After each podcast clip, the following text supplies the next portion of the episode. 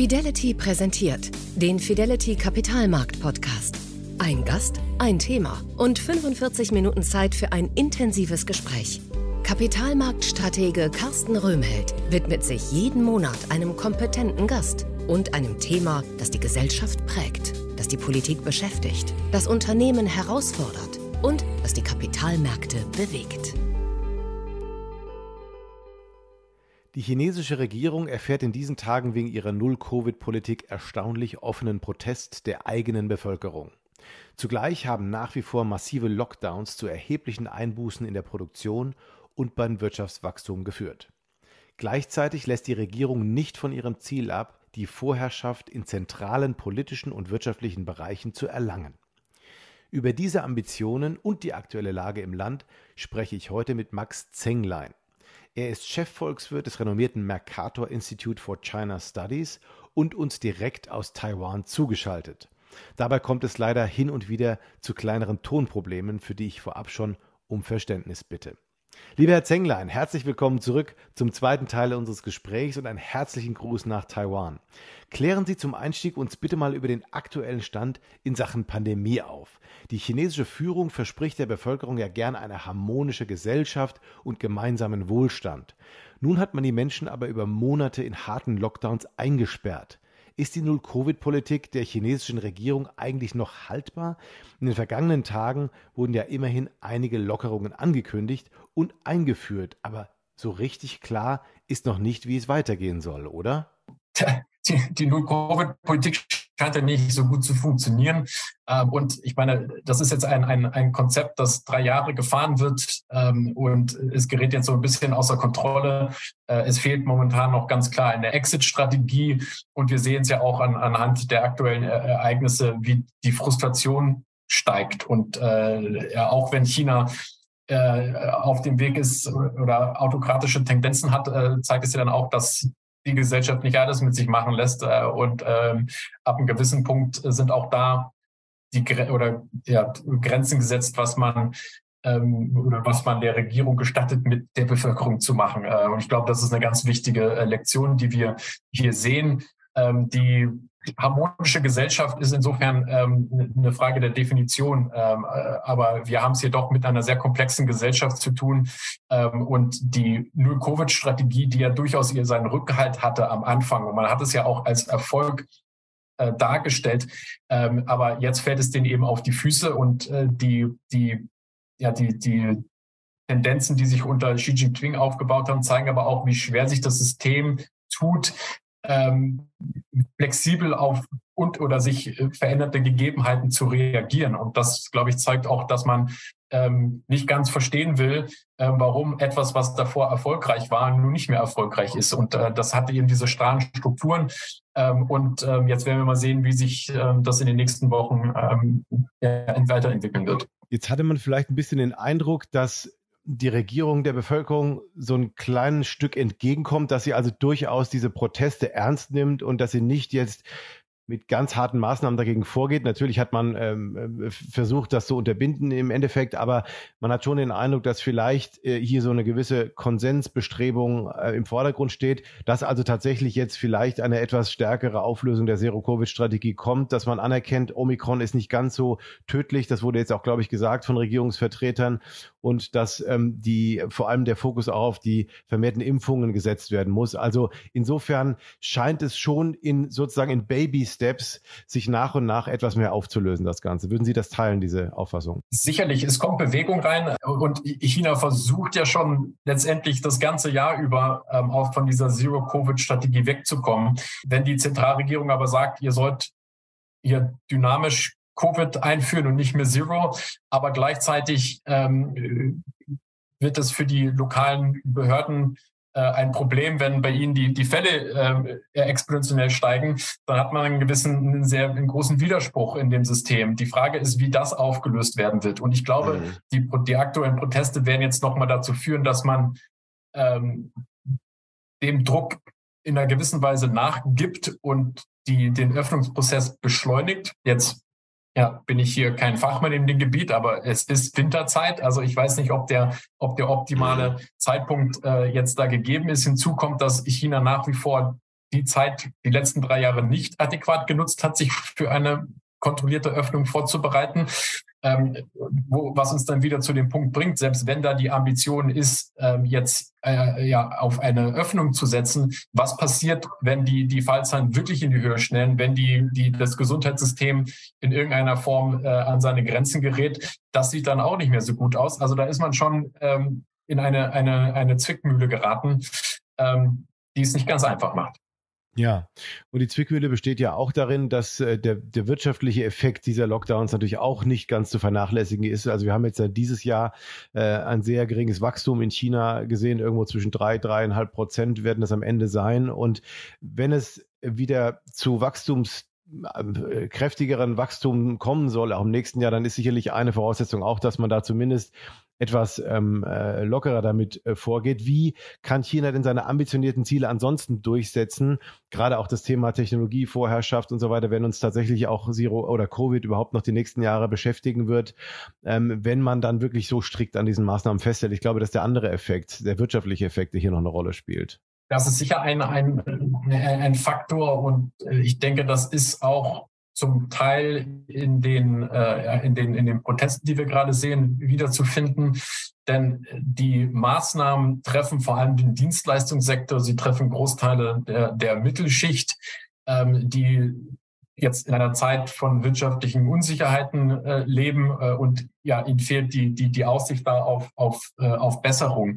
Aber äh, es ist, glaube ich, losgelöst zu sehen von der Technologievorherrschaft. Und äh, wir sehen das auch in der, in der, in der Zielsetzung von Xi Jinping. Ähm, er toleriert geringeres Wirtschaftswachstum, ähm, das ja momentan ja vor allem daran geschuldet ist, dass man ja den Konsum naja, wie soll ich sagen, in, Geisel, in Corona-Geiselhaft genommen hat, ähm, dass man äh, die Immobilienblase versucht anzugehen, also aus seiner Sicht strategisch richtige und äh, Entscheidungen trifft. Ähm, gleichzeitig äh, setzte er weiterhin verstärkt daran, ähm, ja, die, die Ziele der Technologievorherrschaft zu erreichen. Also wenn wir uns zum Beispiel angucken, die, die Industrie und die, die Tech-Bereiche Innovation, die sind nicht, die sind am wenigsten betroffen. Ja, wir haben mal hier, da äh, einen Lockdown von der Firma, wie wir es gerade mit, mit Foxconn sehen. Aber man versucht da äh, sehr achtsam zu sein, dass die Disruptionen minimiert werden. Das kann man mit den Auswirkungen auf die Mittelschicht in keinerlei Form sagen. Es ist auch die Industrie und die Tech-Bereiche, die von dem Konjunkturprogramm äh, profitieren. Äh, und da sehen wir zum Beispiel die Diskrepanz. Auf der einen Seite haben wir ein, ein Wirtschaftswachstum, das jetzt auf die, in den ersten drei Quartalen bei, bei, bei drei Prozent war, aber Investitionen in die, in die Industrie, in die herstellende Industrie wächst bei knapp zehn Prozent. Also da sieht man schon diese Diskrepanz und wie die strategischen Prioritäten unter Xi Jinping ähm, festgelegt werden. Jetzt ist ja eine weitere wichtige Komponente auch zum Thema Covid-19 die Impfstrategie. Und äh, da war bis China bisher eben ähm, ja sehr auf eigene Impfstoffe ausgerichtet und hat sich nicht so sehr darauf eingelassen oder gar nicht eingelassen darauf, Impfstoffe auch von anderen Herstellern zu importieren. Jetzt hat Olaf Scholz ja offensichtlich vereinbart, dass BioNTech auch seinen Impfstoff in China verkaufen darf in Zukunft. Ist das der erste Schritt, vielleicht auch eine effizientere Impfstrategie in China durchzusetzen ähm, und auch Impfstoffe von ausländischen Produzenten, die ja effektiver sind offensichtlich als die chinesischen Impfstoffe, äh, mehr einzuführen?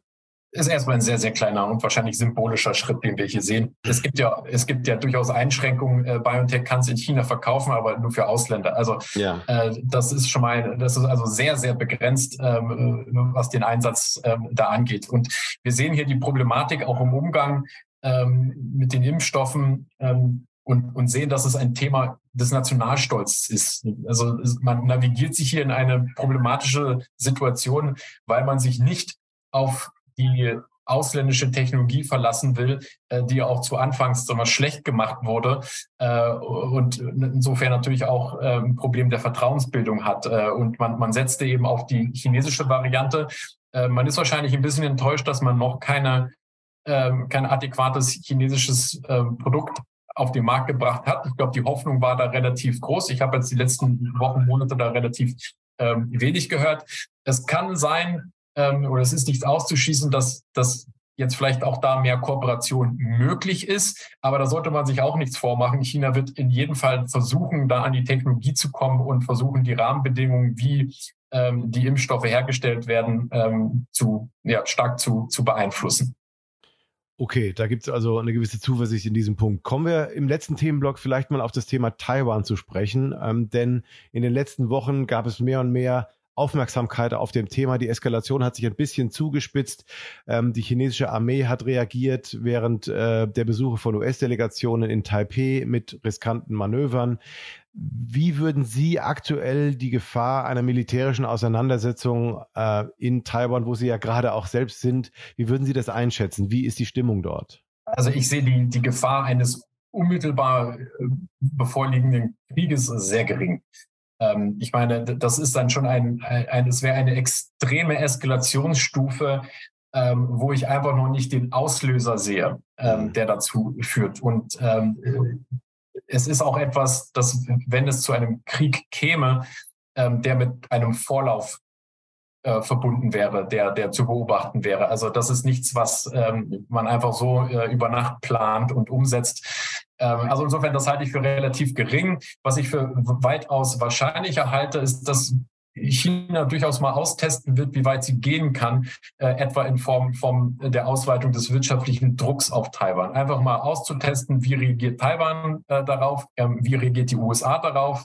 Ähm, ja, in, in, Taiwan werden auch äh, ja, Präsident, Präsidentenwahlen wieder anstehen. Ähm, da wird das sicherlich auch ein Auslöser sein, in dem China versuchen wird, ähm, da einige Zeichen zu setzen. Also das halte ich für wesentlich ähm, äh, wahrscheinlicher als hier eine, eine massive Eskalation. Jetzt hat aber Präsident Xi natürlich auch klar gemacht, dass er die Wiedervereinigung Taiwans in seiner Amtszeit erreichen möchte. Ähm, und die Frage stellt sich dann, zu welchen Maßnahmen ist die chinesische Regierung bereit? Sie hatten jetzt schon angedeutet, dass es erstmal wirtschaftlicher Druck sein könnte. Ähm, wie will man sozusagen die langfristige Strategie mit Taiwan weiter nach vorne bringen? Na, also die, die Zielsetzung ist ja ganz klar. Und äh, ich glaube, Xi Jinping verdeutlicht ja auch, dass nichts auszuschließen ist. Und äh, die Frage ist natürlich, wie glaubhaft äh, diese, diese Zielsetzung ist ähm, und wie auch die Reaktionen sind. Also es gibt, glaube ich, noch viele Unsicherheitsfaktoren. Ähm, dazu zählt jetzt, jetzt auch, wenn wir jetzt das in den europäischen Kontext setzen, was wäre denn eine europäische äh, Reaktion für was auch immer das Szenario ist für Taiwan. Also selbst wenn es eine Blockade ist, was, was ist die Position? Und wenn es militärisch ist, was ist die Position? Also das sind, glaube ich, Themen, mit denen man sich schleunigst beschäftigen sollte und äh, dementsprechend auch äh, Xi Jinping Signale setzen sollte, was das zu bedeuten hat und was äh, da auf dem Spiel steht. Denn Xi Jinping zu der, der, der Meinung ist, dass der Preis für China tolerierbar sind, ähm, dann macht das Eskalations- oder das Eskalationspotenzial in welcher Form auch immer ähm, wahrscheinlicher. Es könnte ja eine längerfristige Strategie schon sein, wie Sie sagten, auch in wirtschaftlicher Hinsicht, dass man versucht, äh, die Bedeutung Taiwans wirtschaftlich sozusagen nach unten zu bringen, indem man es schafft, mehr und mehr auch eigene Chips vielleicht zu produzieren, weil das ja eigentlich der wesentliche Wirtschaftsfaktor auch in Taiwan ist, auf Dauer und damit sozusagen die Bedeutung, die wirtschaftliche Bedeutung ähm, herunterzuspielen und Taiwan in der Form dann vielleicht abhängiger von China selbst zu machen über die Zeit und dass, dass es sozusagen dann zu einer friedlichen Einigung kommen kann. Ist das ein realistisches Szenario? Szenario aus Ihrer Sicht? Ist für mich so ein bisschen eine chinesische Wunschvorstellung, ja. ähm, äh, aber ich meine, äh, wir haben es hier, oder Taiwans Position in der Halbleiterindustrie äh, kommt ja nicht von ungefähr. Und ich glaube, wir müssen uns auch verdeutlichen, auch wenn wir hier über Taiwan sprechen, die Halbleiter, die aus Taiwan kommen, sind Teil einer hochkomplexen globalisierten Wertschöpfungskette, die in einem hocheffizienten Ökosystem in Taiwan hergestellt werden. Das kann China nicht einfach so replizieren, sonst wären sie ja schon da. Also das ja. muss man sich, glaube ich, auch ähm, wieder vor Augen führen.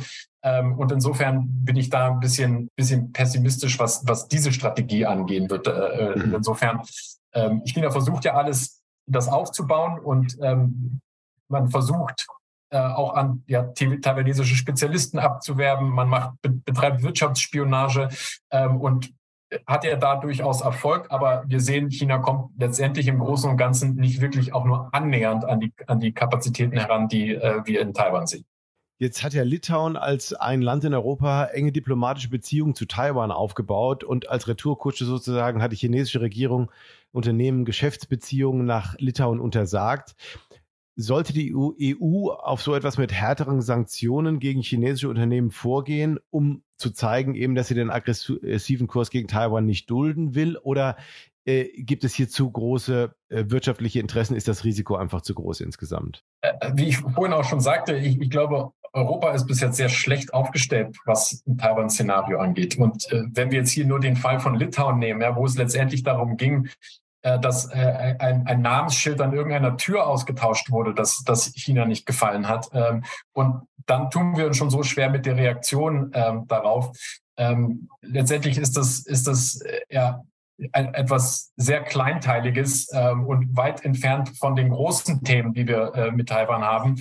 Ähm, also da haben wir noch einige Hausaufgaben zu tun und das verdeutlicht auch, wie schwer wir uns noch tun, uns hier gegenüber China zu positionieren. Momentan habe ich auch eher den Eindruck, dass ähm, jetzt, wenn wir auch zurückblicken auf den, den Scholz-Besuch in, in, in Peking, ähm, dass wir wieder zurückfallen auf bilaterale Beziehungen.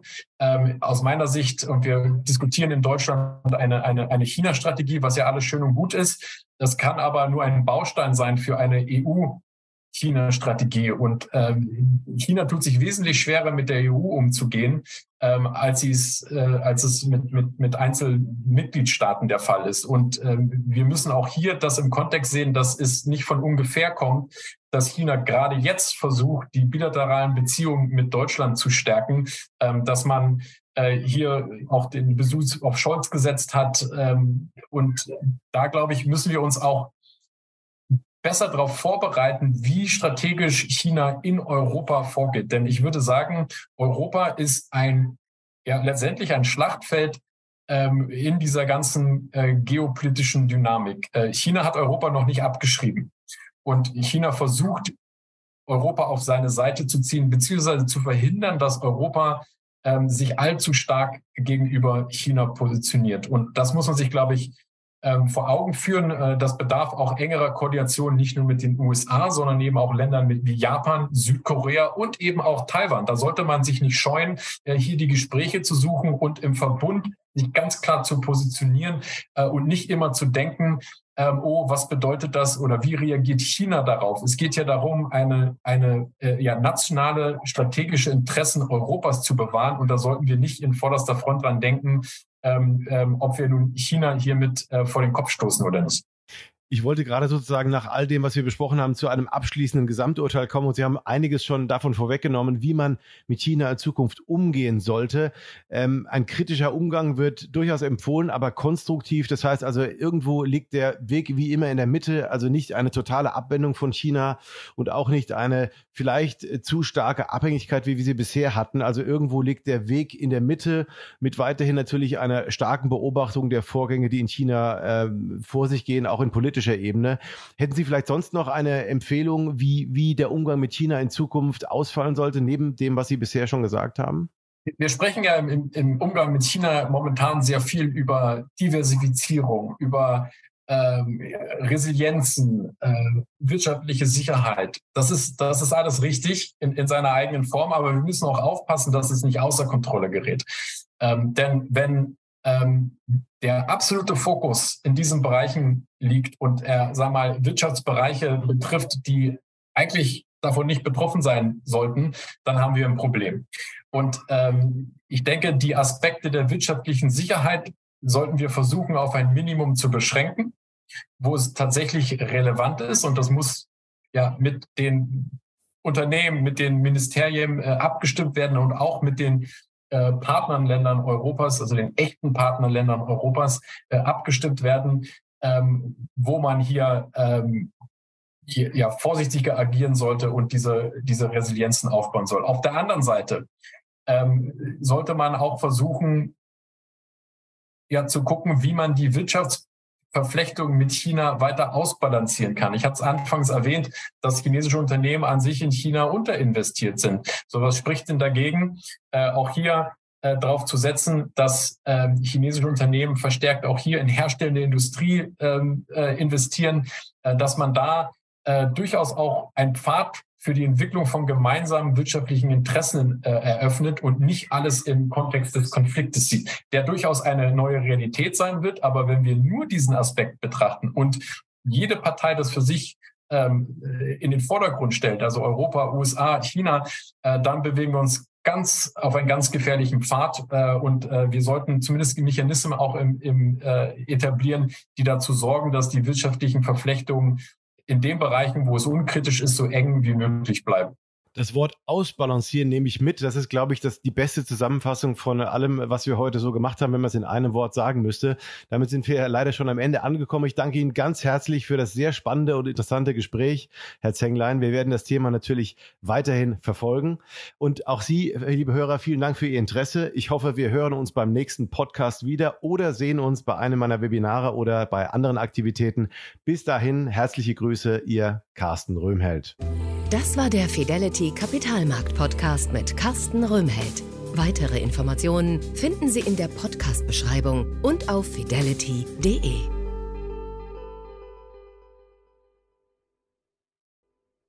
Wertentwicklungen in der Vergangenheit sind keine Garantie für zukünftige Erträge und Ergebnisse. Der Wert von Anteilen kann schwanken und wird nicht garantiert. Anleger werden darauf hingewiesen, dass insbesondere Fonds, die in Schwellenländern anlegen, mit höheren Risiken behaftet sein können.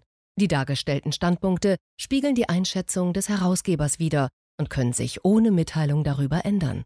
Daten und Informationsquellen wurden als verlässlich eingestuft, jedoch nicht von unabhängiger Stelle überprüft.